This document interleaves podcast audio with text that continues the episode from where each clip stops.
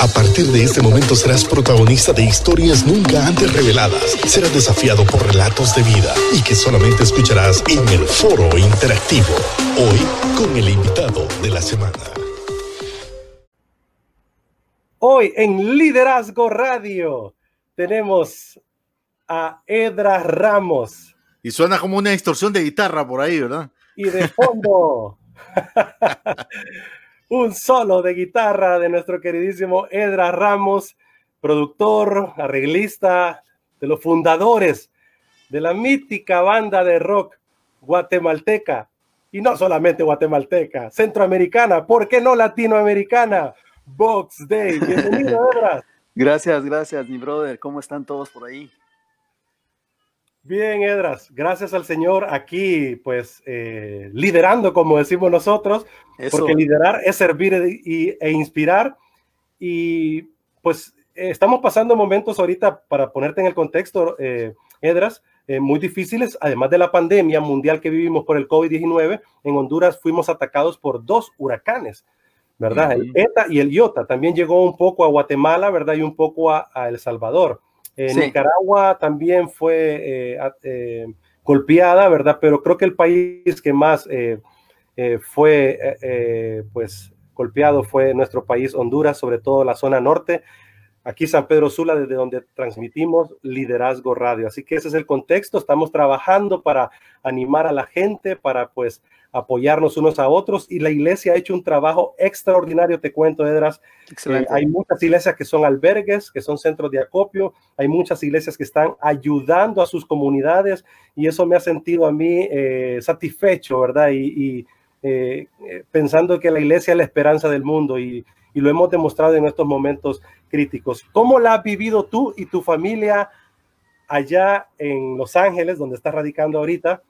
Eh, pues tras esta pandemia y este confinamiento, Edras? Bueno, eh, antes que nada, gracias por invitarme al programa. Yo creo que esta es la segunda vez que estamos, ¿verdad?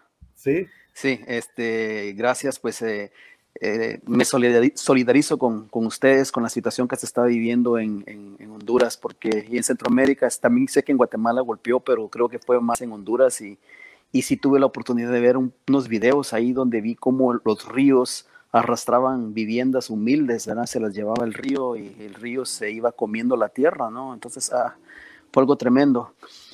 Este, como que si no fuera suficiente un COVID-19, vienen esas cosas, ¿no? Este es, tremendo. Es como llover sobre mojado y, y realmente son tiempos difíciles y, y, solo nos queda agarrarnos del Señor y, y pues ayudar en lo que podamos, ¿verdad? Y de acuerdo a nuestras posibilidades. Pues yo te sé decir que aquí en, Los Ángeles, yo siento que la cuestión, a pesar de que si ustedes miran las estadísticas de lo que dice del Centro de Salud de, lo que se llama CDA, algo así se llama, no me recuerdo exactamente el nombre de la, de la organización esta de Estados Unidos que eh, mira el eh, control de enfermedades y toda la cuestión y ve cómo va la cuestión. California es el que está de primero va a la, cabeza en, los que es los, contagios. Sin embargo, te sé decir que eh, hoy por hoy el movimiento es normal. Hasta ahorita que están viniendo otra vez restricciones fuertes, ¿verdad? Pero tú ves, por ejemplo, ves, eh, digamos, eh, los freeways pues, van atorados, ¿verdad? Un montón de carros, la gente ya volvió a su vida normal, aunque al inicio obviamente estaba esa cuestión de lo como dijéramos, como lo desconocido, la, aclimatándose a lo que estaba pasando y todas las precauciones. Y, pero sin embargo, a pesar de todo eso, yo creo que la cosa era un poco relax, no era tan, tan, tan, digamos, eh, no fue abordada con, como con tanta, ¿cuál, cuál estoy tratando de buscar la palabra correcta? Eh, Siento que en nuestros países, en Centroamérica, fue como más dramática la cosa.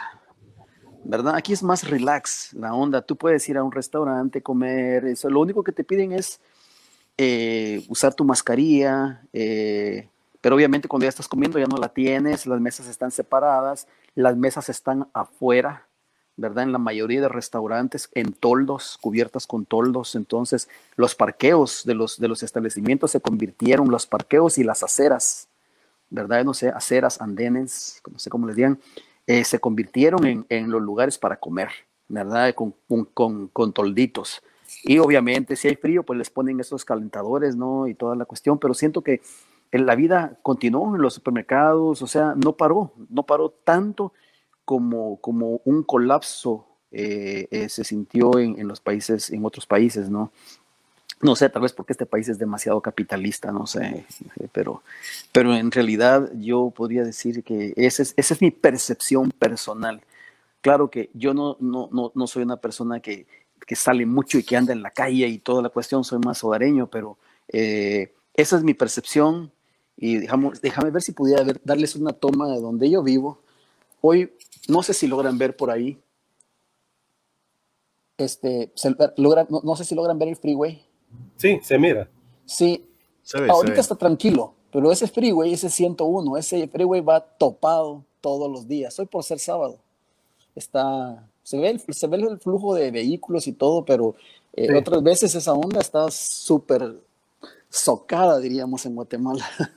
Entonces, este, no, eh, como que no, está, no estuviera pasando nada más que lo que ves en las noticias y, toda la cuestión y pues básicamente eso, ¿verdad? Eh, yo creo que adelantándome un poquito a lo que pudiese ser una pregunta del futuro, ¿qué, ¿qué, debemos hacer nosotros los cristianos entonces ante una situación así? Ayer estaba viendo una prédica de alguien, de un pastor que, que su, su, su, niño le preguntaba al pastor, papi, ¿por qué Jesús no termina con la pandemia y la acaba de una vez? la hace mi hijo siempre. es una gran pregunta, pero Dios, Dios tiene planes y yo creo que está obrando a través de estas cosas y este tipo de situaciones, si, vemos hacia atrás, estas pandemias han pasado y han sido devastadoras en, tiempos pasados. Yo creo que nosotros lo que nos queda es, es vivir la, la vida como venga y confiar en lo que hemos creído, confiar en quien hemos creído y lo que Él dijo, ¿verdad? El que habló es fiel y verdadero y va a cumplir lo que dijo y su palabra es verdadera y el cielo y la tierra pasará, más mi palabra no pasará. O sea, si nos agarramos a la palabra segura que es la, escritura, pues venga lo que venga. ¿De qué temeré? Caerá en mil a tu diestra, es, mil a tu diestra y diez mil a tu izquierda, algo así es, ¿no? Mil y diez mil, uno, mil, y diez mil, pero... Y aquí no llegará. Aquí no llegará. Y si llegara, y, y si llegara, eso. Este, morir en Cristo es ganancia. Y al final de cuentas tenemos un reloj biológico, 80 años a los más robustos. O sea que si llegaste a los 80 date, y te vas a los 80, misión cumplida. en serio, en serio, misión cumplida. Yo creo que lo, que lo triste es ser cortado cuando uno es jovencito. Digo yo para los que se quedan atrás, ¿no? Porque, por ejemplo, el que los padres tengan que enterrar a hijos, eso es terrible. eso es una cosa terrible. Pero si es al revés, que Perdón. ¿Qué, crees? Ligándolo a ese pensamiento. Ajá. ¿Cuál crees que es el mensaje de Dios para la iglesia primero, para los cristianos en el mundo? Pero también, ¿qué quiso Dios decirle al mundo, a este mundo, este 2020? ¿Qué, conclusiones llegas ahorita que estamos terminando este año? Bueno, mira, yo me quedé pensando, voy a hablarte un poco, eh, no sé, algunas cosas que yo me puse a pensar. Un, montón de cosas, un montón. Voy a, en, ningún orden en particular, voy a disparar. Voy a disparar con todo lo que tengo ahí en la cabeza. Me puse a pensar con tanta profecía y nosotros oímos tanta profecía y, y profetas aquí, profetas allá, y que seminario profético. ¿Y cómo es posible que Dios no le avisó a nadie de esto, que el, el 2020 nos iba a agarrar a todos en curva? Entonces me quedé así como, pero ¿y no que Dios no hará nada antes sin hablarle a sus los santos, los profetas? Pues, ¿qué ondas? Entonces, ¿por qué nadie nos advirtió? ¿Y qué será? ¿Qué clase de profetas son estos cuates? Entonces, todos los que han estado atrás serán tipo de los, de los, de los profetas que, no sé, cosas como muy obvias. Dice el Señor que mañana saldrá el sol. Aleiva. Dice el Señor que hoy va a anochecer ¿Me entendés? O sea, estoy, estoy siendo un poco burlón si quieren, pero, pero, o sea, nadie nos dijo nada. O yo no me enteré y ustedes sí se la saben. Y estuvo tan bien oculto que nadie dijo, no, si esto sí fue profetizado y, y fue verídicamente probado, es alguien o un récord. La cosa es que yo lo que estoy tratando de decir es que a mí en lo personal me agarró en curva y yo sé que a un montón no, no, la vimos venir, el 2020 no la vimos venir así como venía y se fue el año, Ya estamos en diciembre, nos agarró desde enero, todo el año. ¿Qué, volviendo a tu pregunta, qué nos quiso decir? Bueno, yo creo que lo que tenemos que ser, número uno, es conocedores de la escritura. En el mundo tendréis aflicción. Ya no lo vaticinó el Señor, o sea, no va a ser fácil. Es que nos han vendido un evangelio de que no, es que, estás en Cristo, todo es prosperidad, todo es nítido, todo te va a ir bien, todo te saldrá bien. No necesariamente. A Pablo se lo llevó la tiznada. A Pedro también. A todos ellos se los llevó el río. Hemos leído la Biblia desde otros lentes, entonces. Yo, pienso que sí. Nos no, lo enseñaron así como, como el venir a Cristo te va a solventar todos tus clavos. Y no es así. No, o sea que, perdón. O sea, o sea que este es como, como la prueba, como el examen. ¿Lo pasamos con las notas que teníamos mal copiadas o, o realmente nos fuimos al texto que ya se escribió hace más de dos mil años? Yo creo como que, nos lo enseñaron mal o nos vendieron un, un evangelio mero romántico. Y, y si ustedes miran, si el mismo Jesús le tocó duro, ¿verdad? En el sentido de, imagínese Dios, ¿qué necesidad tenía de que le escupieran en la cara, que lo trataran mal, que le dijeran, pues profetiza, a ver quién te pegó? Pensemos, pongámonos a nosotros, que nos, dijeran, ah, a ver, pues vos que sos profeta, te vas de profeta, dime, ¿quién te pegó en la cara? ¿O quién te robó tal y tal cosa? O sea, hay mucha, el, enemigo quiere, quiere atacar y burlarse, robar, matar, destruir, que es su, especialidad, ¿no? Entonces yo creo que nosotros, nuestra... Y, y no estoy diciendo que yo ya lo logré, esta es una lucha individual que cada quien lleva. Yo eh, lo que estoy tratando de decir es, conozcamos la escritura, porque solo en la escritura vamos a encontrar el confort que necesitamos, la guianza y el entender, y no tanto preguntarnos, por ejemplo, anda, pero Señor, pero si, y no, que ese es el problema de mucha gente que, por ejemplo, no creen en Dios porque les pasó algo. Algo pasó en sus vidas, como por ejemplo, voy a poner algo dramático, que se murió un niño de cáncer de cinco años y dice, pero si, si hubiera un Dios ahí arriba, ¿por qué pasan estas cosas? Si hubiera un Dios, ¿por qué pasan estas correntadas de agua si se lleva toda esta gente sencilla, humilde, pobre y los deja? No solo ya estaban mal, no tenían nada y encima de esto, no que la naturaleza la controla Dios, pues ¿por qué barrió con toda esta gente pobre? Es gente que no tiene nada. Y encima de eso le quita lo poco que tenía. ¿Dónde está la justicia de Dios? Ese es un Dios cruel. Es porque no se entienden las escrituras. No, no, no podemos a pensarnos, bueno, ¿qué hizo el hombre eh, que, desbalanceó la creación perfecta? Como por ejemplo los eh, químicos que se tiran, que se vierten, las fábricas, la explotación, la corta de los árboles y toda la cuestión. O sea, de alguna manera como que lo que sembramos cosechamos. ¿verdad? Y también no usamos principios de prudencia, ¿verdad? Como por ejemplo, el que dice un proverbio, el que, el que trabaja en, en la, como cortador de leña peligra en ello. O sea, uno está en peligro. Si se, por ejemplo, la gente que se va a vivir a, la falda de los volcanes, ¿sí? En Guatemala, por ejemplo, la falda de los volcanes. Tarde o temprano, si esa cosa hace erupción, se van a ir feo, pues. Pero ellos buscaron y dicen, sí, pero es que son pobres no sé, es, una cosa complicada. Entonces, ahí viene la confianza en Dios, decir, Señor, ayúdame, ¿cómo puedo salir adelante?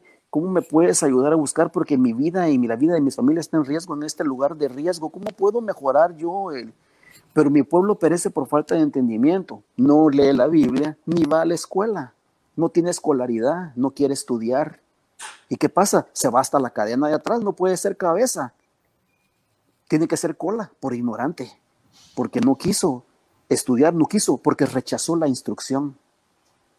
Y el principio de la sabiduría es el temor a Dios. Cuando uno pone a Dios de primero y teme a Dios, entonces las demás cosas como que se van a alinear, como que, yo no sé, como que Dios te quita el velo, perdóneme la grosería que voy a decir, te quita el velo de la estupidez, porque uno es bien burro, es tonto, mula dirían en mi país.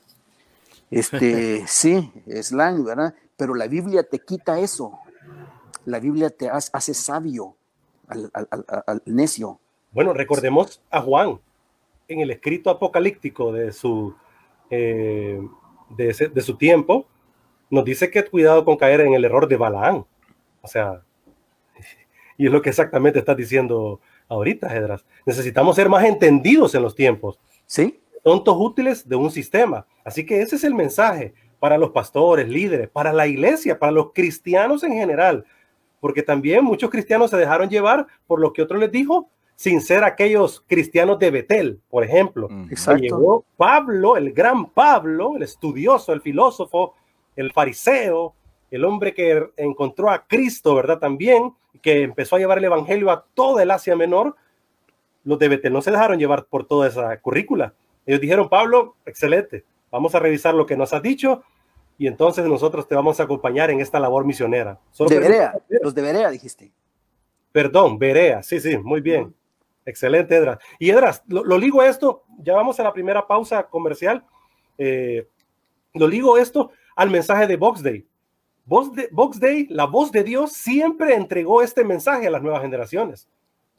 Este mensaje de esperanza, este mensaje cristocéntrico, la Biblia misma escrita, trasladada a la música y a la buena música, ¿verdad? Como siempre nos la plasmó Box Day. Así que primero, danos un contexto de Vox Day para todos los que nos están escuchando. El cuándo, el cómo de Vox Day, cuándo nace esta banda y el por qué. Mm, en resumen, este, la banda fue fundada cerca de 1980, en los 80s, en alguna época de los 80s, 88, una cosa así, este, iniciada por Estuardo Mesa y Ronnie Madrid, ambos guatemaltecos.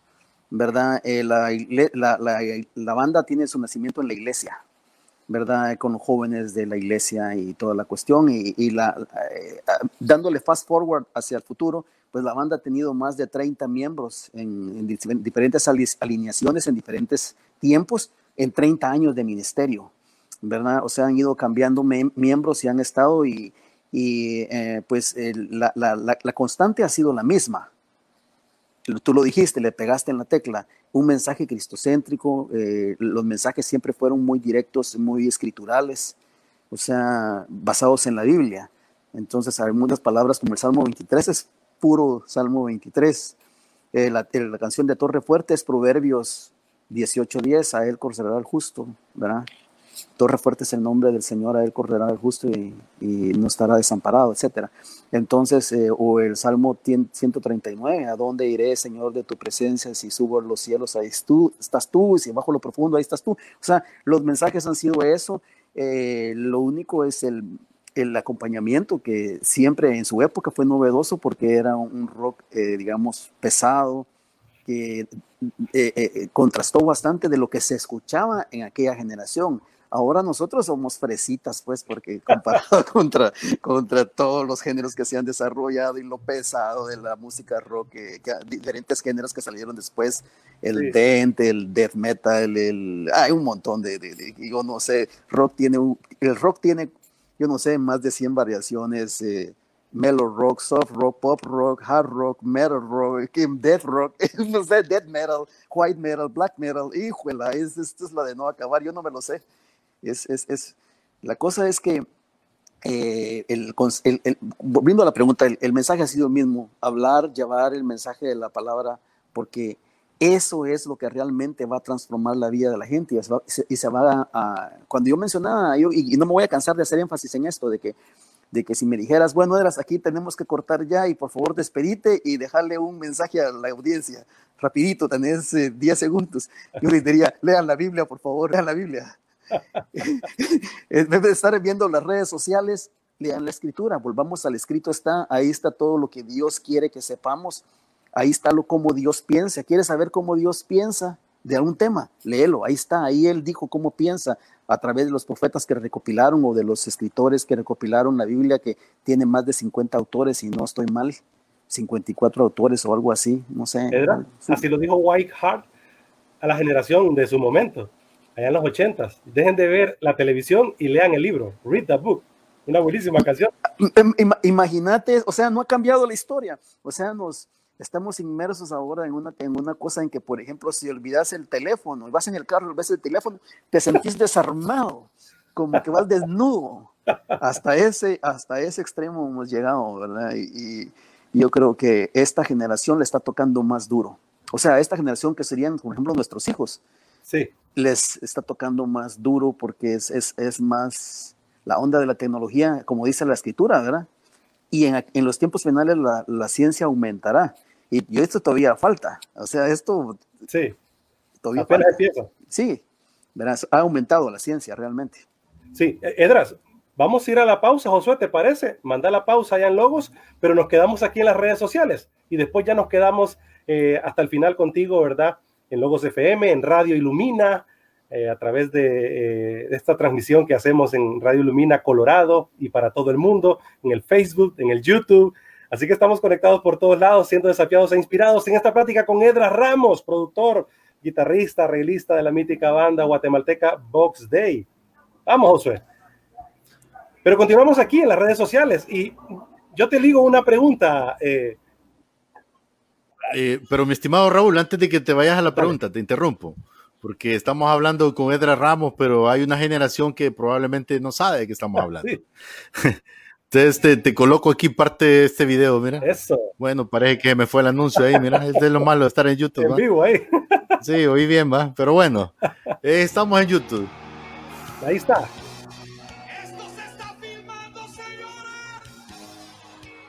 Suena cansado de Box Day. Este es el segundo álbum.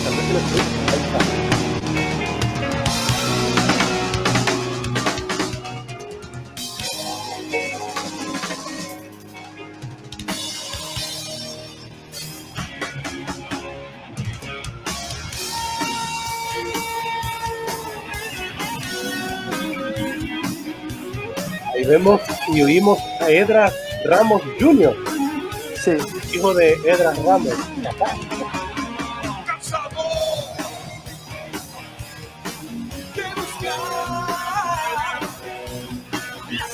Y fíjate Luis que cabal pones el video porque esta es la pregunta que quería ligar yo. ¿Por qué el regreso de Box Day en el 2019, verdad, Edras? Sí. Y este álbum fue eh, trabajado, producido y pues ya está en las plataformas digitales y también en físico, celebrando los 30 años de la banda. ¿Y por qué el regreso de la banda? Y, lo digo aquí con esto, ¿será que habrá una segunda generación de Vox Day, Edras? ¿Será que tu hijo o alguien más va a tomar las riendas de la banda? Así como Petra ha tenido varias generaciones, ah, Newsboys, eh, el mismo Striper, ¿verdad? Continúa todavía con Michael Sweet y su hermano. ¿Qué piensa respecto de Box Day y esta nueva generación? Pues yo creo que sería bueno que continuara eh, con los elementos que el Señor quiera. Obviamente el, hay cosas como muy emblemáticas que es Estuardo, ¿verdad? La voz de Estuardo y Box Day sin la voz de Estuardo no es Box Day, ¿no? Entonces, este, yo creo que él es como quien dice la, una de las piezas centrales para darle la identidad a la banda. Cierto. ¿verdad? Y por el otro lado, pues el sonido, el sonido que va empatado a esa voz poderosa es la, la, la base musical, ¿no? El poder del rock, el, el, mensaje duro del hard rock, como lo que se está escuchando ahí al fondo, ¿verdad? En esta canción de Cansado. Entonces, este, las guitarras, los solos de guitarra del estilo de los ochentas y eh, las baterías eh, bien poderosas que te pegan en el pecho, ¿no? Que se siente el poder de esa, de esa cuestión. O como el, el, solo que viene ahorita que se va a disparar Edras Jr. ahorita, eh, se nota el virtuosismo y de cómo se, se elevó la barra musical de, de ¿verdad?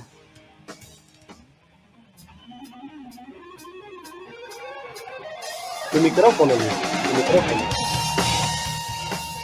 Ahí está. Estoy en las dos, como te digo, como dice eh, en nuestro lenguaje, hijo de tigre sale rayado, mi estimado. Aquí está, mira.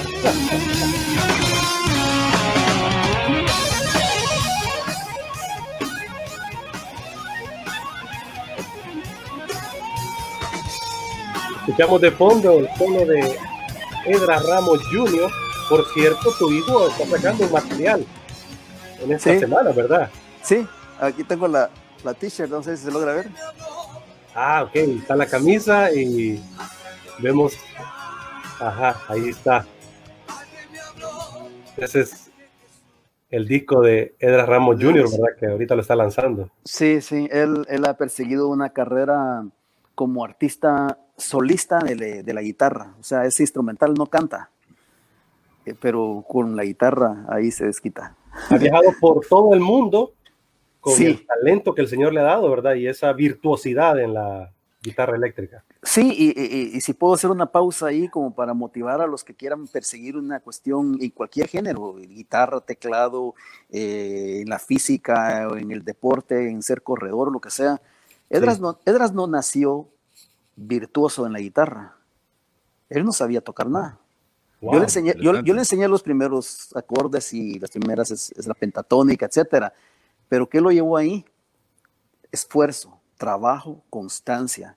Y de ahí él ha dicho un refrán que no sé en dónde es que lo escuchó, pero, pero alguien famoso lo debe haber dicho, que dice, el talento, la perseverancia supera el talento. O sea, hay gente que puede tener mucho talento, pero no tiene disciplina, ¿verdad? Es este, como dijéramos, es muy floja, ¿no? No, no, quiere pagar el precio. Y el, pero sí se puede lograr con el trabajo, el esfuerzo y la dedicación, llegar a donde quieres en cualquier área, cualquier área de la vida. Creo que eso es lo que hicieron ustedes en Box Day, desde los 80, 90. ¿Por, ¿Por qué caló tanto el mensaje de Box Day en nosotros, Edras? éramos niños, adolescentes, y bueno, no estoy diciendo que estás viejo, ah, ni mucho menos, no. Ya voy llegando.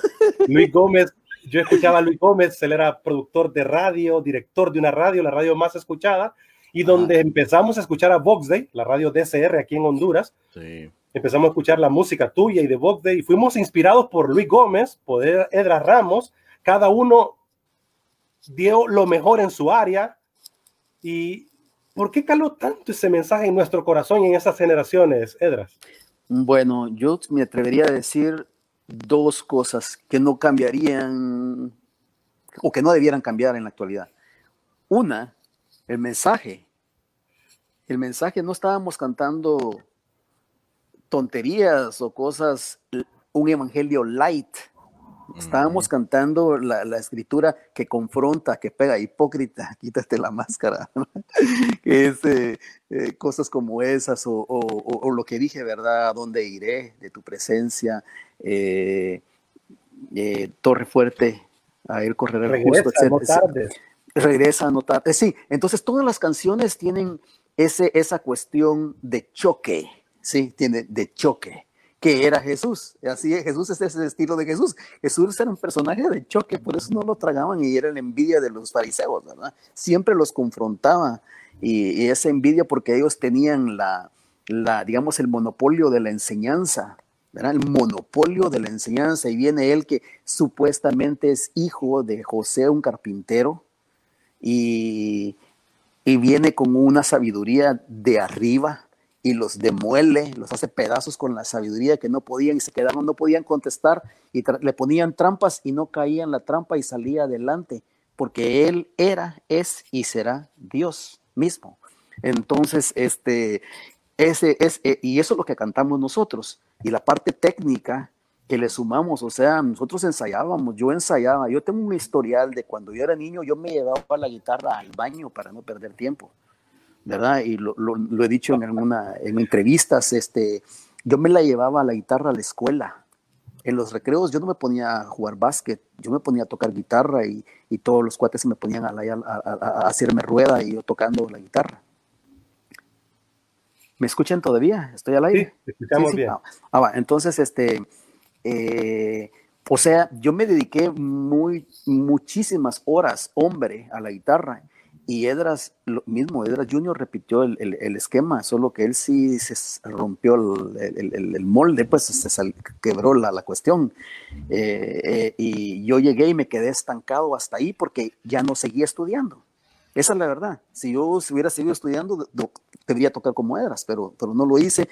Mis eh, prioridades y mis intereses se fueron por otro lado. Me casé, empecé a trabajar en la publicidad, ya empezaba en la cuestión de, que empieza la presión financiera y que tenés que pagar tus facturas, tus biles. Y este y tenés sueños, anhelos que te, te proyectas hacia otras cosas, ¿verdad? Entonces, como quien dice, dejas por un lado lo que fue tu pasión para dedicarte a otra pasión. ¿verdad? Entonces, y yo reconozco que me quedé encapsulado como guitarrista en los ochentas, ¿verdad? Y lo que me oyen tocar ahí es exactamente como tocaba antes. O sea, no avancé.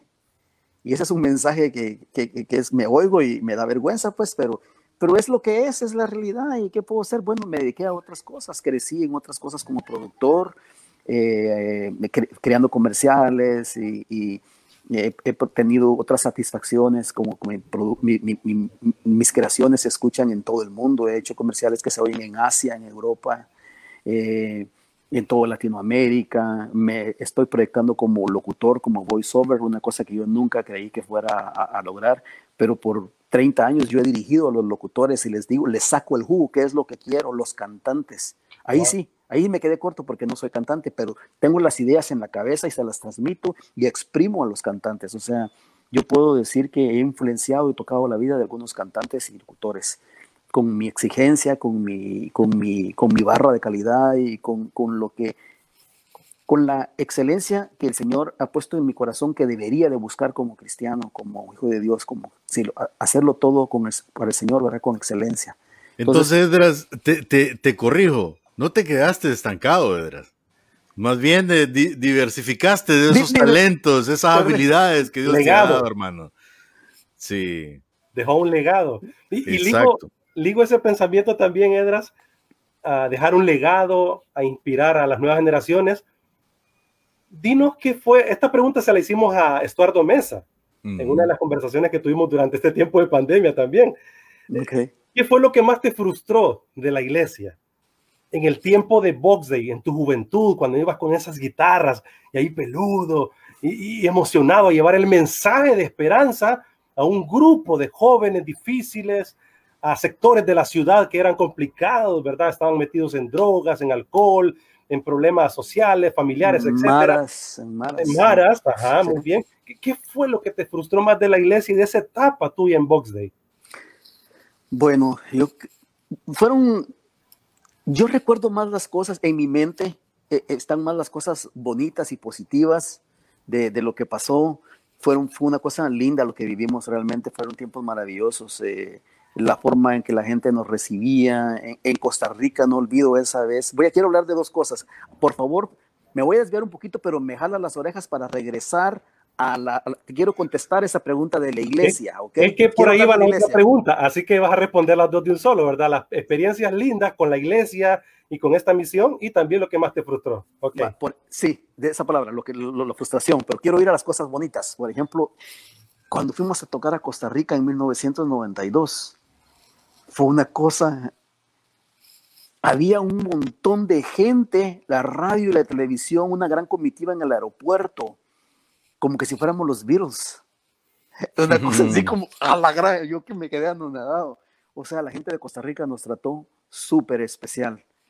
Y, y, es que Costa Rica ha sido líder en, en los temas de la, del rock y de la música, ¿verdad? Ellos han tenido más bandas, eh, ellos tienen más historia de tener bandas más conocidas y famosas que Guatemala o que cualquier otro país de Centroamérica, ¿verdad? O sea, históricamente eso es un hecho.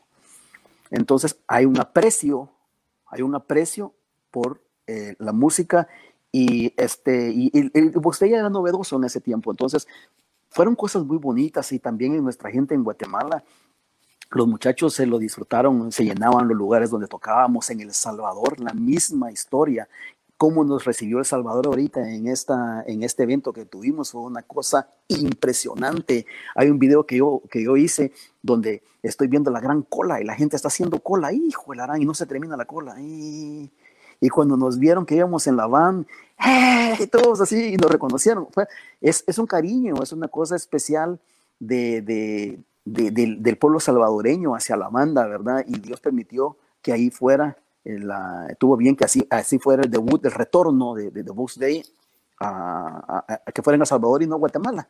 Y tanto que quisimos que en Guatemala y que hemos querido tocar en Guatemala y antes de la pandemia no, no, no hubo, no se pudo, no hubieron empresarios que tuvieran la visión y que, que quisieran realmente llevar a la banda, miraban a la banda como que esta, como que no era una cosa viable o, tal vez no era rentable monetariamente, no, no lo sé.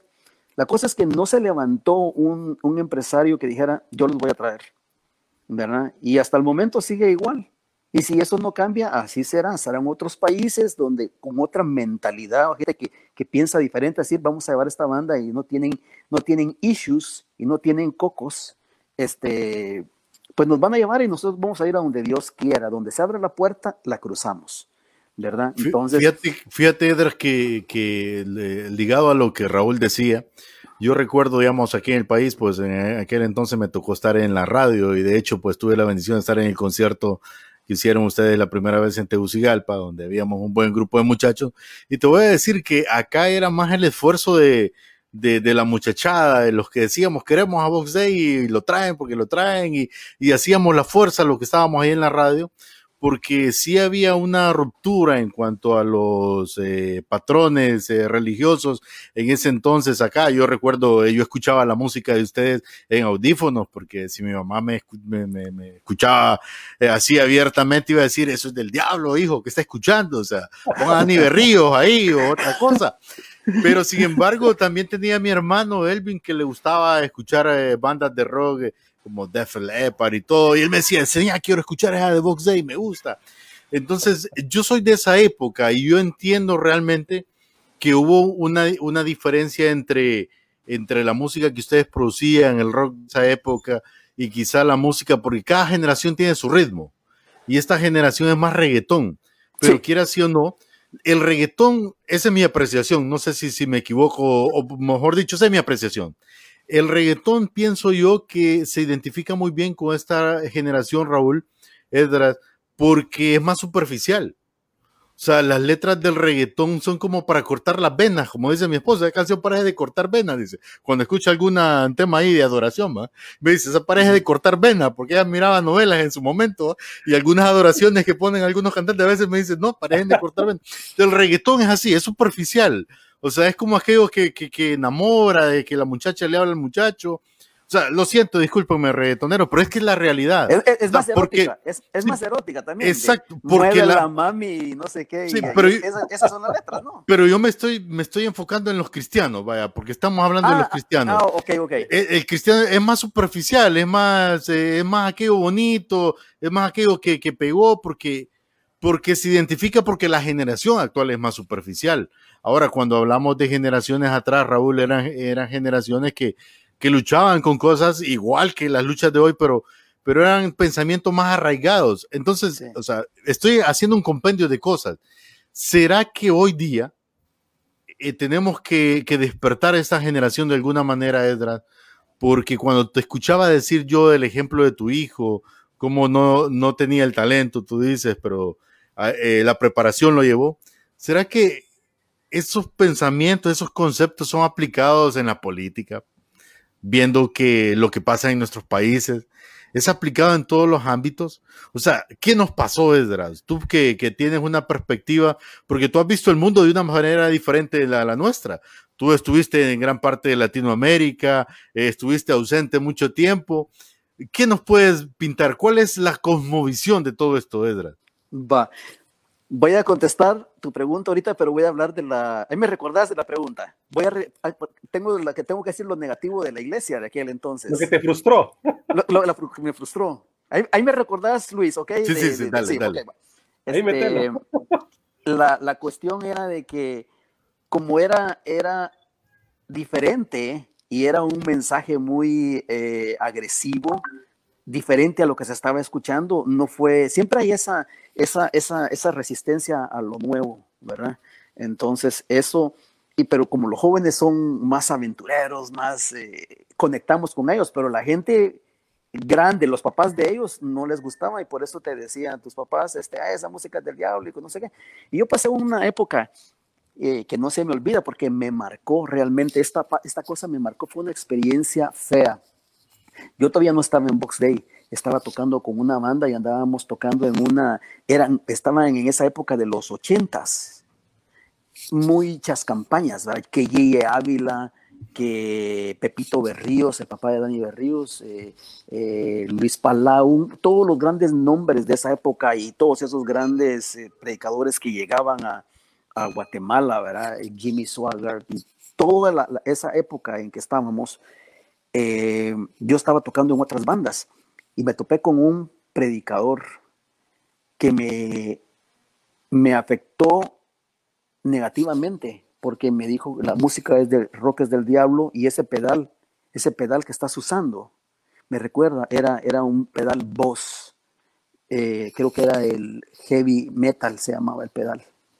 o dead metal, no, heavy metal creo que se llamaba, era un pedal negro con letras como rojas. ¿Cómo costó que mi hermano me lo mandara de Los Ángeles, me recuerdo? un montón, hasta que mi mamá viajó y me lo pudo traer en esa época en que vos no conseguías cosas en, en Guatemala, ¿verdad? Y sino que todo había que traerlo a Estados Unidos. ¿Están conmigo todavía? ¿Se escucha? ¿Se escucha? ¿Sí? Perfecto, te escuchamos, ah, ah, ok, entonces, este, este, este, este pastor o este predicador, que no me recuerdo ni quién era, eh, que si lo tuviera enfrente lo agarro del buche, como decimos porque por su culpa, por su culpa dejé de tocar la guitarra por un buen tiempo. Porque en mi mente jovencita, oigan esto jóvenes, en mi mente joven quinceañera, la mente es permeable y uno escucha a otros grandes y sobre todo si se les tienen el título de siervos de Dios, pueden trastornar tu vida, tocar y trastornar tu vida y, tu cosmovisión y la forma en que tú ves las cosas, porque tu mente es pura y es ingenua hasta cierto punto. Entonces me dijo, ese pedal es del diablo y la música del rock es del diablo, satánica. Y yo me alejé del pedal, ya no seguí ensayando y le, tuve como, como un rechazo a la guitarra y dejé por un tiempo. Pero obviamente eso fue antes de conocer a Day y ustedes saben lo que pasó después, ¿verdad? Entonces, este, a lo que voy es que uno puede ser eh, eh, influenciado por gente y, e imponer sus propios eh, criterios y por eso es muy importante oír la sana doctrina y no oír doctrina de hombre y no oír lo que el pastor te quiere imponer o el profeta te quiere imponer o el apóstol te quiere imponer. Tú tienes que ir a la escritura e ir a lo que el escrito está. Esa es la máxima autoridad, no la revelación que alguien tiene o el entendimiento que él tiene, porque ese también fue influenciado por un sistema social y por un medio entorno que lo, lo transformó a él también. Y él habla lo que tiene en la boca, de la abundancia del corazón habla la boca y eso te va a afectar. Pero si eso que te estaba afectando y estás oyendo, hay un versículo que es mi versículo favorito. Ese, para mí es el versículo, para mí, para mí es el versículo más importante de la Biblia. Proverbios 23, 7. Creo que es así. Según el hombre piensa en su corazón, tal es él. Ese es mi versículo número uno de la Biblia. Y yo con este versículo clasifico toda la vida del hombre. Uno es producto de lo que piensa, uno es producto de lo que le enseñaron del medio ambiente.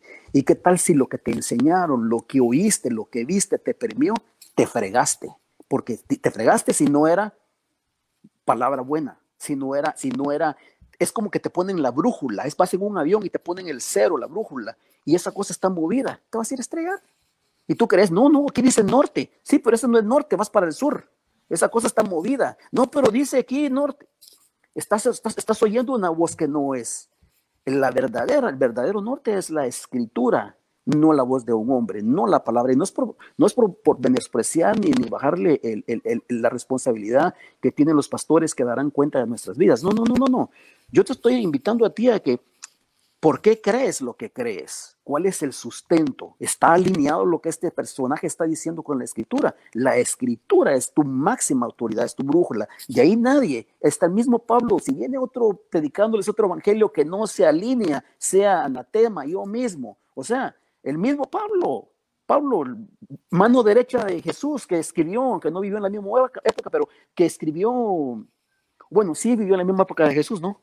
Pero me refiero a que escribió el, todo, casi todo el segundo, el Nuevo Testamento, se lo disparó él, casi él solito. Entonces es un personaje de peso en la Biblia y él dice, este personaje está diciendo, si alguien viene a predicarles algo diferente que sea anatema. O sea, tenemos que cualquier experiencia, enseñanza, vivencia que se nos está enseñando por internet, desde el púlpito o con los amigos o donde sea, tú tienes que ir a la escritura y comparar y ver si se alinea. Y si no se alinea, ya sabes lo que tienes que hacer, pues. O sea, pero si no lees, no querés estudiar, no querés indagar, no querés ser como los debería, pues ya sabes lo que te va a esperar. Vas a ser ignorante, fácil de manipular, etcétera. Ya me salía, me estoy viviendo un poco de la política, ¿verdad? Porque esto le aplica a la política también. Porque la gente, las masas son, son llevadas por el mensaje del candidato porque no leen, porque no quieren verificar su vida y su pasado, a ver si ese personaje se alinea con Dios, mm. se alinea con los principios de Dios y por eso ponen en eminencia a personajes corruptos y después se están quejando, pero mm. la culpa la tienen por no escoger bien y por no ver al pasado y no comparar con el escrito está. Pero como la gente no quiere saber nada de Dios porque está pelando, si es que es religioso y que no sé qué, yo no quiero la religión, están confundidos. Y por eso el mundo está como está, porque no quieren darle el lugar que se merece al creador de la vida, al creador del universo, personificado, valga la redundancia, en la persona de Jesucristo. Bueno, ahí ya me fui por otro lado, yo predicándoles después a ustedes, muchas perdónenme, pero volvamos ahora a la pregunta, Luis, ¿cómo era la pregunta que me dijiste? ¿Qué me dijiste? Que para quiero volver a meter eso ahí, me hablaste de, solo decime lo último que me dijiste. Sí, ¿cómo ves la cosmovisión de la actualidad de esta generación? O sea, ¿hacia dónde tenemos que ir? Ah, ok. Mi pueblo perece por falta de conocimiento los, esta generación está, está, más pendiente de Instagram, de TikTok, eh, Snapchat. Eh, ya Facebook es para nosotros los viejos. Si usas Facebook, sos viejo, ¿no? Tenés que usar las nuevas redes, ¿verdad? Instagram, eh, Snapchat y no sé qué otras. TikTok. Sí, yo ni siquiera he abierto un canal de TikTok y no lo voy a hacer. Este, no, ya es suficiente con las cosas que tengo. Entonces, este, yo creo que el mensaje sería encapsularlo. Lo, ya, lo dije, anteriormente, por si, si no, aquí te va a dar reprise para machacarlo. Hay que leer la Biblia. Hay que leer cómo Dios piensa. Hay que leer el escrito está. Está bien, ¿querés leerla en el teléfono? Ok, no tengo problema con la tecnología. Este, ¿Querés oírla? Hay audiobooks. Puedes oírla con audiobooks. A propósito, les recuerdo, les, les, les, les sugiero que bajen una, una aplicación, se llama You version. You de tú y version de versión. You version. Bajen esa aplicación. Biblias para oír, em, libros, eh, diferentes cosas de la Biblia para leer y la tienes en el teléfono. Yo la uso mucho para cuando voy manejando y voy escuchando. Y los videos de Bible Project, ahí también lo conectan. Eh, hay, hay, otro, otra cosa que pueden, por ejemplo, los que tienen, quieren comprar, pueden eh, suscribirse a Script, Script, S-C-R-I-B-D, Script, o Audible, audible.com, ¿verdad? Y, oír libros y oír gente que te inspire. Es como, como estar leyendo, pues uno, e, el que lee, ejercita su cerebro y, va, en vez de estar oyendo charadas de que no te van a traer nada bueno a tu vida, meterle, meterle a tu cabeza y con eso vamos a aplicar el versículo de, de Proverbios 23.7. Según el hombre piensa, así actúa. Tal es él. Entonces tú vas a ver los cambios en tu vida porque te estás metiendo otra información. Estás, estás nutriendo tu cerebro y tu alma, ¿verdad? Tu ser. ahorita hay tanto que en mi cabeza está explosionando con todo lo que dices. Es increíble. Eh, yo estoy luchando todos los días con mi hijo Santiago. Él tiene ocho añitos. Pero él ve videos tan superficiales, Edras. Él ve cosas y contenidos en el YouTube a veces que yo digo, hijo, ¿y por qué estás perdiendo el tiempo ahí en eso? ¿Por qué no te conectas a esto? Y trato de, encaminarlo, Edras. ¿Qué, has hecho tú como padre con Edras Junior?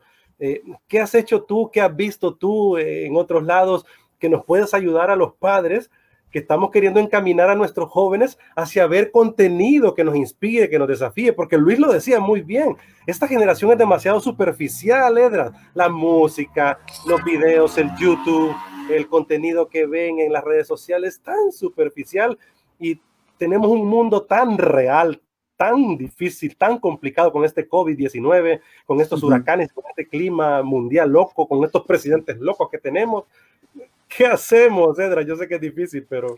Es una pregunta muy difícil. Yo creo que se la estás preguntando a la persona menos calificada. pero, pero, pero voy a hacer mi intento de responderte. Em, uno, número uno, orar por tus hijos. Como ah. padre, orar por tus hijos y decir, Señor, son de tu propiedad. Tú tienes planes de bien para ellos y no de mal. Cree en el Señor Jesucristo, tú, y serás salvo tú y toda tu casa. O sea, y Dios no va a dejar, no, no, va a dejar que esa palabra eh, caiga a tierra porque Él nos echa para atrás. Créele, créele.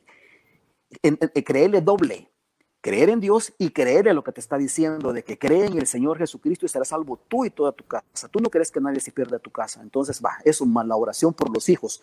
Y ahora vienen las cosas prácticas. ¿Qué poder hacer con un niñito que hablarle, hablarle conectar con él a esa edad de ocho años? No sé, tienen que haber cosas que yo quisiera decir. Lo que voy a decir es cosas que yo no hice y que me arrepiento y, por la inexperiencia, si pudiera volver a revivir la vida, no cometería este error y que como no viene con un manual, cuando uno se casa y tiene hijos, no viene con un manual de, de, papá como para decir, mira, este es el manual para que no la regues, para que no, te, no, la chorríes, mira, aquí está todo lo que no tienes que hacer, pues yo le he chorreado, pues.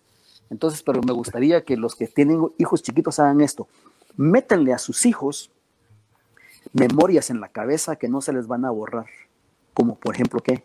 Ir de camping, vayan a, a un río a pescar, van a una lanchita y se suben, al, van al lago a pasar tiempo juntos, a jugar, jugar un partido de fútbol o lo que el deporte que sea, jueguen ajedrez o, dama china o lo que sea, jueguen algo, jueguen legos, que este, este niño vaya creciendo en su mente. Mi papá me invirtió bastante tiempo, estaba conmigo, me habló a mi nivel y, y, y cuando te muras, este hijo va a pensar, ay, me recuerdo cuando jugaba con mi papá aquellos legos, me recuerdo cuando mi papá siempre me llevaba al río a pescar, o me recuerdo ese tipo de cosas.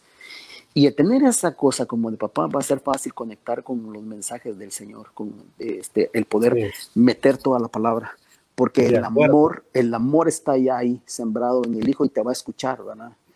Y, y yo creo que fallé en algunas cosas de esas como padre y no las vi, y a mis hijos ya están grandes y por ejemplo, yo no le puedo imponer a ninguno de mis hijos que, para principiar, mis hijas no viven ya conmigo. Una está en Corea y la otra está en Finlandia. Solo Edres que vive con nosotros.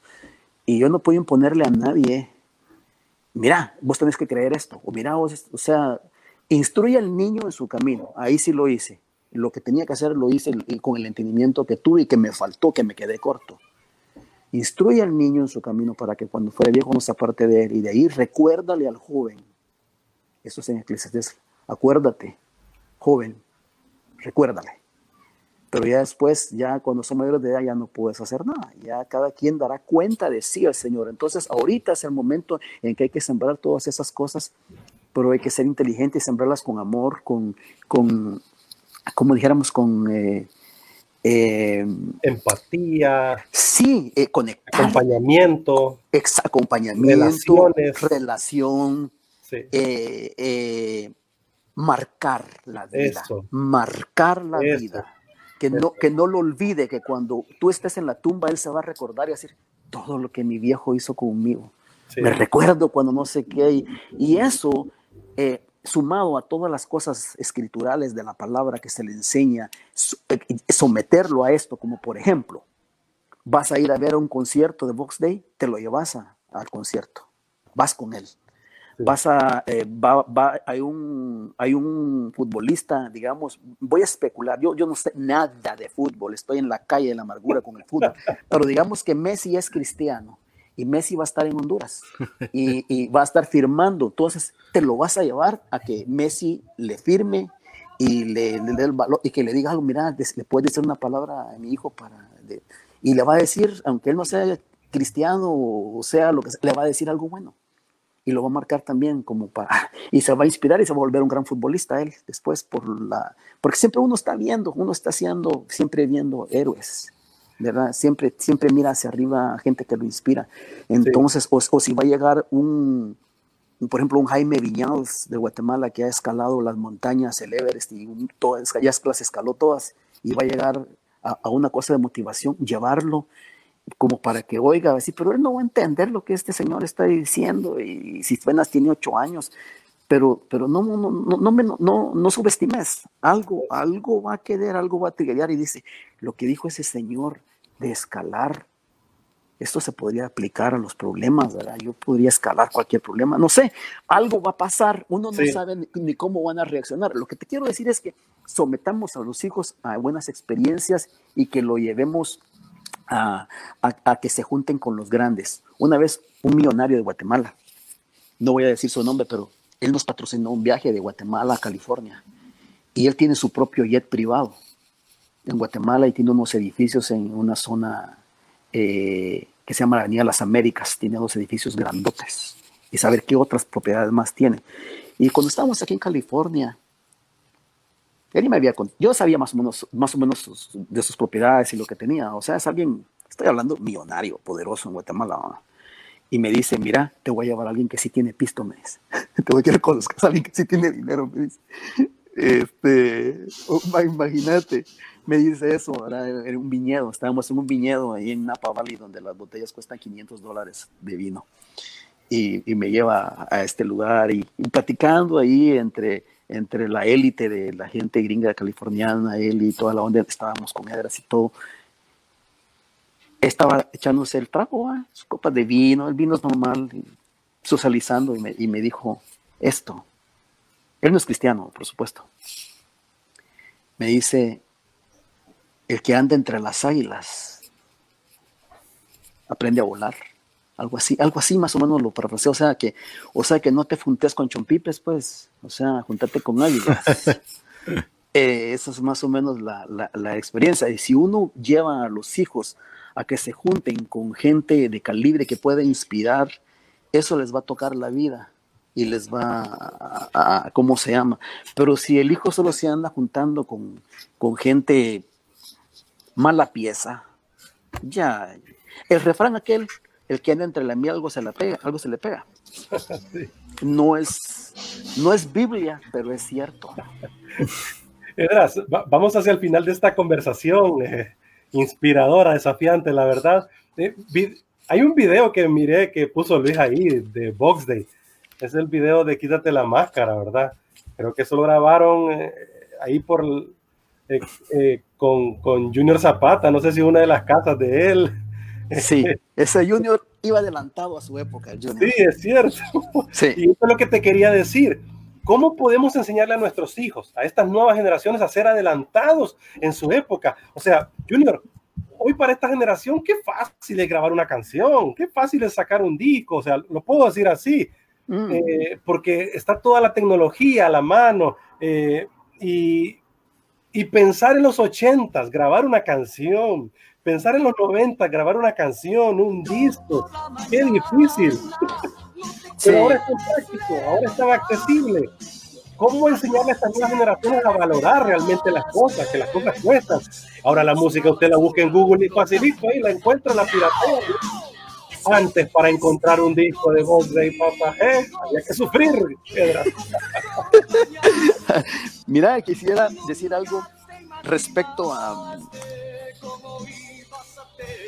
a los papás, volviendo al tema este de, del estímulo hacia los, hacia los hijos.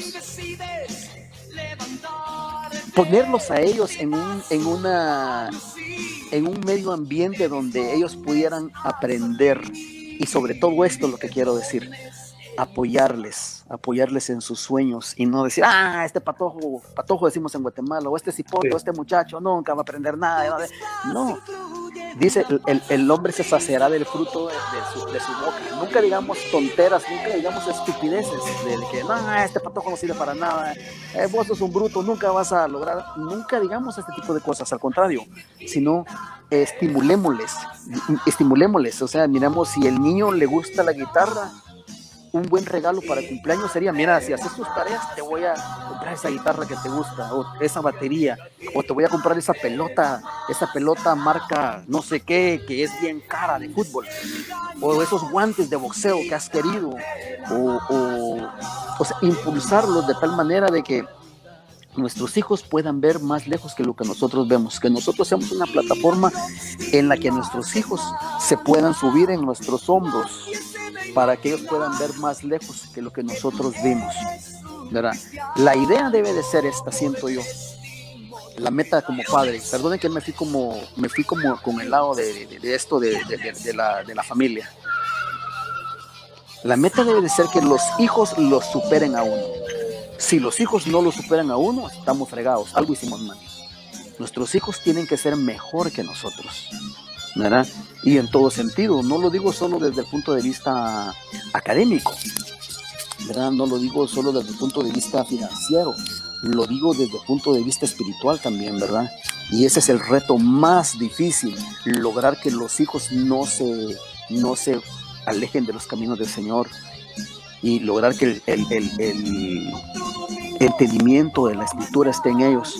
Por eso hay que sembrar eso ahorita que están niños. Los que tienen niños, los padres que tienen hijos jovencitos, niñitos, este es el momento cuando deben de ponerse las pilas y dedicarse a ellos y sembrar toda esa buena, esa, esa buena semilla para después cosecharlo y para que se, eh, se dé, eh, se cumpla el versículo aquel que dice, eh, instruye al niño en su camino y aun cuando fuere viejo, no se apartará de él.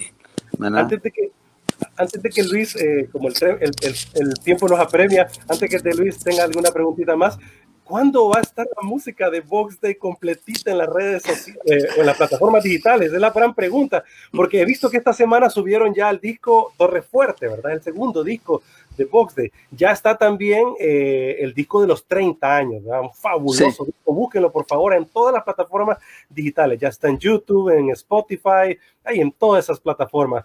Pero la gran pregunta que nos hacemos todos es cuándo podemos tener esa música en digital, porque bueno, la tenemos en cassette, ahí está en mi cassette, aquí está, está en mi cassette y está en mi disco. Pero mi hijo me dice, ¿sabe qué me dijo, Edra, mi hijo? ¿Qué te dijo? Eh, estaba viendo eh, eh, tu música, ¿verdad? Y en YouTube, a Box Day, y me dice, papi, qué buena música esa, me dice, qué bien hace el guitarra, la guitarra. Entonces ya vengo y le pongo, mira, hijo, esta es una, este es un disco del, del, del 93, creo que es Torre Fuerte, ¿verdad, Edra? Sí, 93. Y me dice, hey, excelente, papi, qué bien suena también eso. O sea, mi hijo de 8 añitos, ¿verdad? Pero me dice, pero le hubieran puesto como más movimiento al video en YouTube, me dice. O sea, oílo, ¿verdad?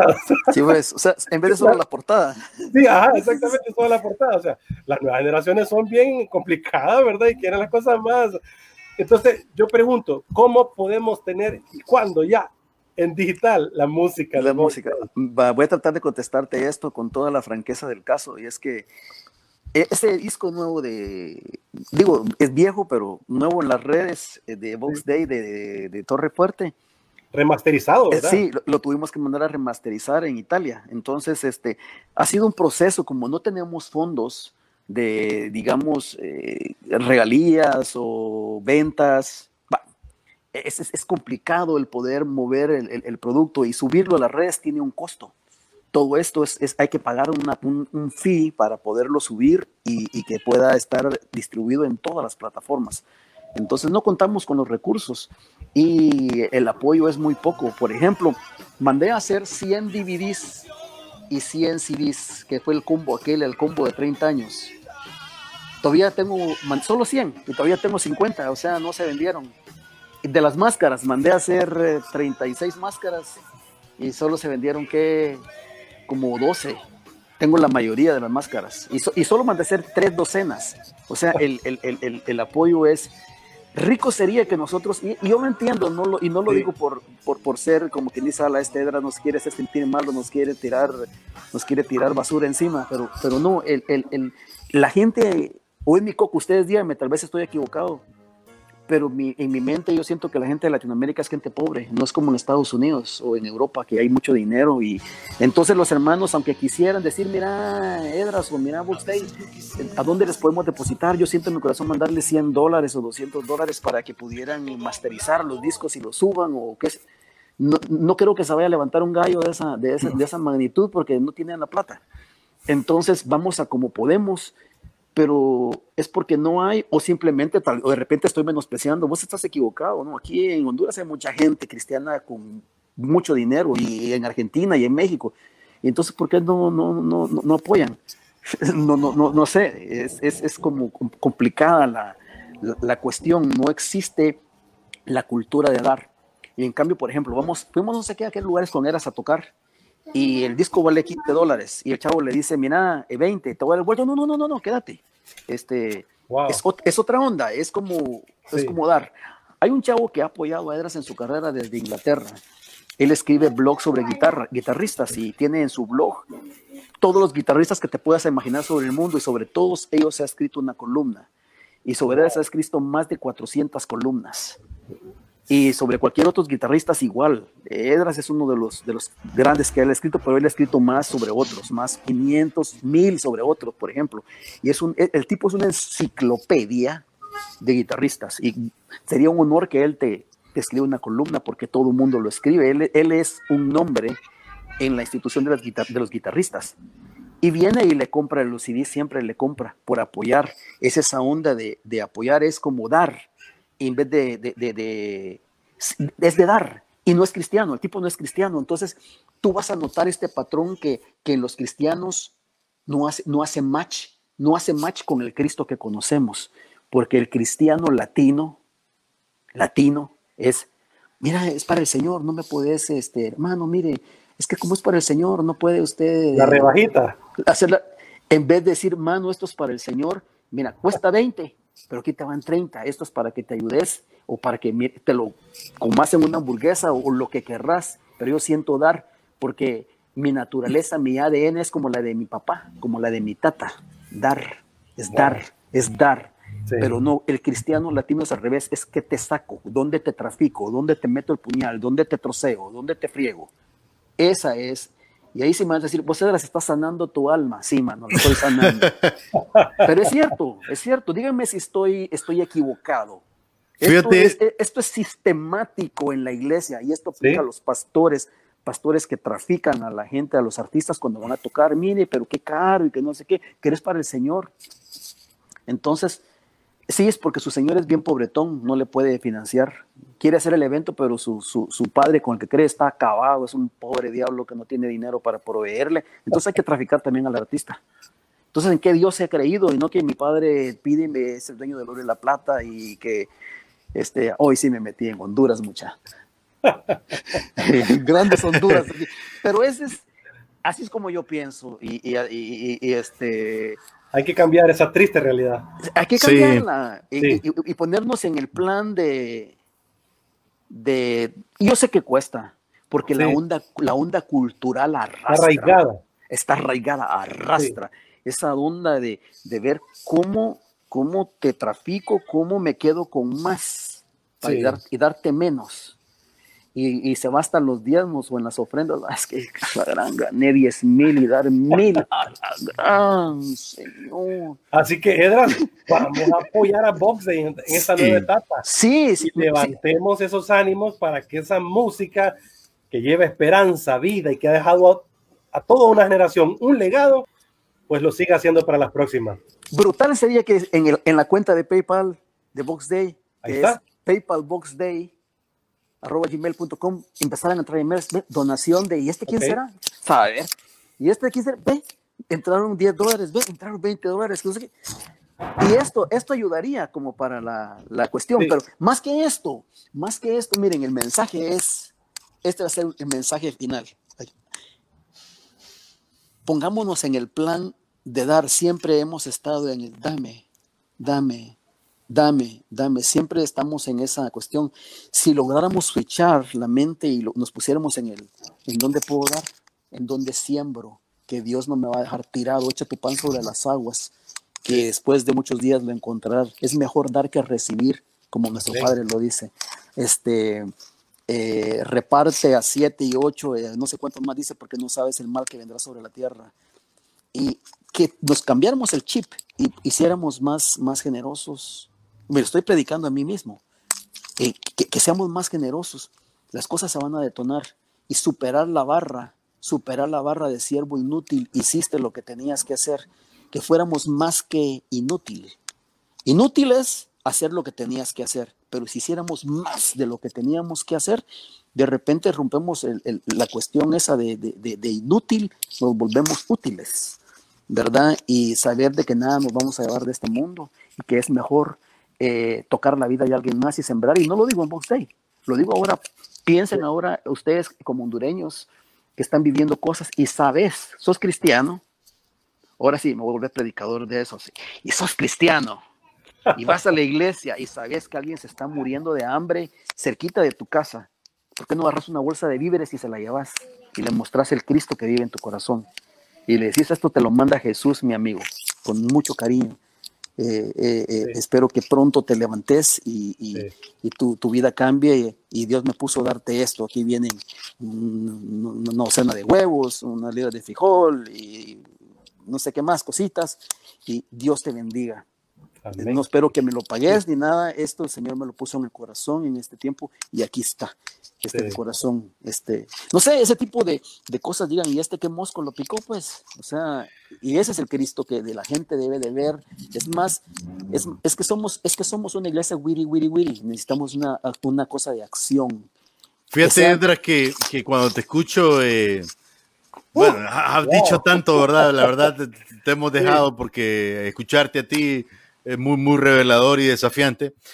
Bueno, estaba, estaba recordando, tratando de ordenar mis pensamientos de todo lo que dijiste. Estaba escuchando eh, la vez pasada eh, Miguel Ángel Guerra, que es amigo nuestro, nos contaba que él fue a El Salvador a un concierto. ¿Te recuerdas, Raúl? Él fue a El Salvador a un concierto, a una iglesia X, él andaba en sus giras que él hace particularmente, personalmente, eh, no dentro de una industria, sino más en el asunto de ir y ministrar particularmente a personas.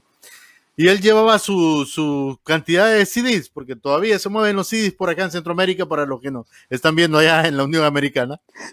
Y, y resulta de que cuando era la hora del final del concierto, él se toma el tiempo para compartir con su público. Él cuenta que la, más de la mitad de los CDs que, que, la gente le llevó a firmar eran los CDs piratas que estaban vendiendo en la entrada de la, iglesia ese mismo día. ¿Y, qué hiciste, bien Ángel? Pues ni modo a firmárselos porque tuve que entender, eh, decirles que no lo hicieran, pero, pero también se los firmé porque yo sabía que para muchos quizá no era fácil eh, haber logrado la cantidad del dinero para, para el CD, pero quizá para otros sí. Entonces aproveché ahí el doble mensaje. Uno para ser generoso con ellos, pero dos para, para entender. Yo creo que sí es, un, es una parte que tenemos que superar. En algún tiempo eh, en mi tiempo de radio, eh, algunos como Raúl le echaban rayos y centellas porque nosotros le colocábamos sello a todas las canciones y era por eso, para que no piratearan, ¿verdad? Y hoy han pasado muchos años y, te asombraría cuántos me han enseñado canciones de Box Day con el sello de DCR encima. Y me dicen, qué barbaridad, ¿por qué lo pusiste? Pero bueno, eso era parte del asunto que se lograba. Ezra, yo sé que podríamos estar toda la tarde contigo, la verdad. Pero yo quiero que me dejes decir una cosa más. Dale, dale, dale. Siento que va en esa línea de lo que dijiste de, la mayoría de CDs eran piratas. ¿Sí? me, lleva, me lleva a un análisis rápido. ¿Por qué piratearon? Siguiendo la lógica, gente pobre no tiene para pagar un, un, CD original que bendeciría y premiaría el trabajo y el sacrificio del artista que le costó un montón producir ese disco. Invirtió un montón de horas componiendo, grabando y todo. Y este hermano pobrecito se lo desbarató en un minuto comprando un CD pirata. Ok, está bien, está bien, no importa. Pero ¿cómo le sacamos la pobreza a esta persona, a este hermano pobretón de la cabeza? Cuando su padre es el dueño del oro y la plata y es el dueño del universo y, dice que calles de oro, mar de cristal y que las columnas eran de oro y de marfil y de revelaciones que habla de un montón de riquezas. Si se recuerdan, voy a decir rápido una, grosería. Dios tiene una debilidad por, por, las, por los metales preciosos. Solo las cosas finas le gustan. Oro, eh, jade, eh, las piedras preciosas que mencionan la Biblia, ¿se recuerdan? ¿Verdad? Y las columnas del templo, o sea, o sea, él es un rey, es poderoso, como debe de ser. Entonces, tal vez una fea cuando digo tiene una debilidad por eso, pero lo que quiero decir, lo digo con una moda sarcástica, lo que quiero decir es que, que a Dios le gusta la riqueza, él, él sabe, pero nosotros aquí estamos jodidos en la tierra. ¿Qué, ¿Dónde está el problema? En la cabeza. Entonces, este hermano que está copiando los CDs no tenía ni para comprarse un pinche CD, perdónenme el francés, el hebreo, no tenía para comprarse un pinche CD, pero pero lo pirateó y, ¿cómo se llama? Y traficó al hermano. Entonces, la oración debe de ser como nos volvemos productivos. Señor, Señor, dame ideas creativas. Señor, ¿cómo puedo hacer para salir de este hoyo en el que estoy? Dios mío, no puede ser que tú eres el dueño del oro y la plata. Señor, no puede ser posible que tú eres el dueño de toda la sabiduría y le diste gran sabiduría a Salomón y a mí no me puedas dar pero ni una gota de sabiduría para poder salir de este hoyo en el que estoy y poderme inventar algo, crear una... ¿Cómo puedo salir de aquí? algún negocito, Señor, ¿qué negocio puedo hacer como para yo mejorar mi estatus social, mi estatus económico, mi familia? Eh, ¿Cómo puedo pasar de este lugar a algo mejorcito? Señor, ayúdame, ilumíname, Padre, dame una idea, Padre, dame una idea creativa. No puede ser que tú eres el dueño de que creaste todo y a mí no me puedas dar ni una ni una ideita ahí como para poderme superar y ni siquiera lo mínimo para poner un mi negocito, Señor. ¿Cómo puede ser? No puede ser posible, Señor. Quítame lo tonto, Señor. Quítame el velo, Padre. Este, ilumíname, Padre. Si, si hay estupidez en mí, quítala. Dame sabiduría. Hazme inteligente, Señor. Hazme sabio. Dame tu sabiduría. Cámbiame, Señor, transfórmame. Yo quiero ser de los que dan y no de los que están pidiendo, alargando la mano. Ahí dame porque estoy acabado. en, vez de, mano, no te preocupes, aquí está. Dios me da, Dios me da y te doy porque Él, él, me ha bendecido y, te quiere bendecir a vos también. Entonces, hay, que, cambiar ese. Y, esto, y ese chip, y es lo que te digo, de que voy a decir una, una, estupidez, una, una, una cosa, perdónenme el francés, y digan este que pero miren, Cristo te quita lo mula, la Biblia te quita lo estúpido, la Biblia te quita lo burro. Dios te hace inteligente, te hace sabio a través de la palabra cuando lees su palabra. Léela, léela. Eso te va a cambiar, te va a transformar. Vas a encontrar, y al joven, al joven le digo, empezar con proverbios. Empezar con proverbios y leerlo un, todos los días del 1 al 31, cada mes. Léelo todo un año, 10 veces, 12 veces hasta que te entre y te cambie por dentro y que respires y sudes proverbios y que transpires Biblia, que sudes su palabra y que la vivas. Y que la vivamos para Dios también, es para mí, ¿verdad? Para que este, y esto es lo que va a traer un mejor país, un mejor Honduras, un mejor Guatemala, un mejor mundo, este, eh, vivirlo, vivirlo. Ahí es que, ahí la, paro ya. fabuloso, fabuloso. Bueno, por el momento, Raúl, les invitamos a, seguir a Box Day ahí a través de Spotify, por lo menos ahí pueden ustedes. Ahí hay dos discos ya. Sí. Sí, y compartan los videos, la música, apoyemos estas, eh, estos ministerios que Dios ha levantado a través de los años y sigue llevando un legado a las nuevas generaciones. Gracias, Edra Ramos. Qué oración más linda la que has hecho al final, ¿verdad? Con todo y el hebreo y el arameo, ¿verdad? Que me, van a, perdonar, no sé por qué. recordemos, este. recordemos que algunas veces a Pedro se le fue el arameo también. recordemos que a Pablo más de alguna vez se le fue un arameo ahí también, un griego raro. Y es que es la oración de un corazón, Luis. Esa es la oración de un corazón que desea lo mejor por sus hijos, por su comunidad y por las futuras generaciones. Y esa oración es la que hemos de hacer todos los días. Señor, haz sabio a este corazón necio, haz sabio a este corazón que no quiere buscar de ti. Y esa es la oración que queremos dejarle a las nuevas generaciones en esta plática que hemos hecho con Edras Ramos, guitarrista, productor, arreglista de la mítica banda guatemalteca Box Day. Así es, eh, Edra, muchísimas gracias por tu tiempo y por la anuencia de estar con nosotros. Realmente hemos sido desafiados el día de hoy, yo creo que todos. Y definitivamente tu música fue, marcó a muchos de nosotros, nos acompañó en nuestras noches, en nuestros llantos de adolescente, ¿verdad, Raúl? ¿Quién no ha llorado cuando es joven? En rebeldías en la rebeldía, pero escuchar Box Day lo ubicaba a uno. Sí, sí. Qué bueno, me, alegro. Así que muchas gracias, Edras, nuestro corazón para ti, tu familia, por, Edras Junior también, que está pues, haciendo, produciendo buena música. Y no sé si quieres dar tus palabras finales para terminar. gracias por el tiempo que me dieron y sentite en libertad de editar lo que, hay que, editar. En liderazgo nos vamos así como somos. Aquí no editamos nada. Ok. Bien. Nos vamos con los tacos de frente, y aquí estoy, y aquí estoy ya yo con mi club de, de fans, ya ves tú, Raúl. Buenísimo. Que, que, ya están ya como, vamos, ya salieron del cuarto, ya terminó la película, pero nos vamos a, a despedir con este video de Box Day, ¿te parece, Raúl? Y con la música de Box Day, porque liderar es servir e inspirar. Haz go por tu vida, por tu familia y por tu nación. Salvador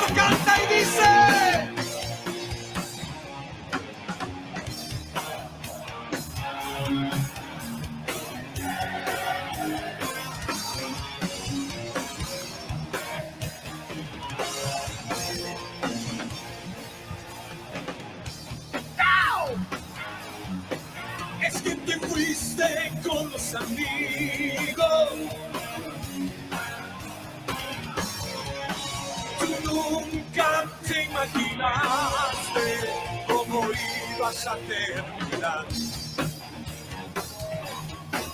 Al fin decides te das un baño, sí, te dispones a salir y te pones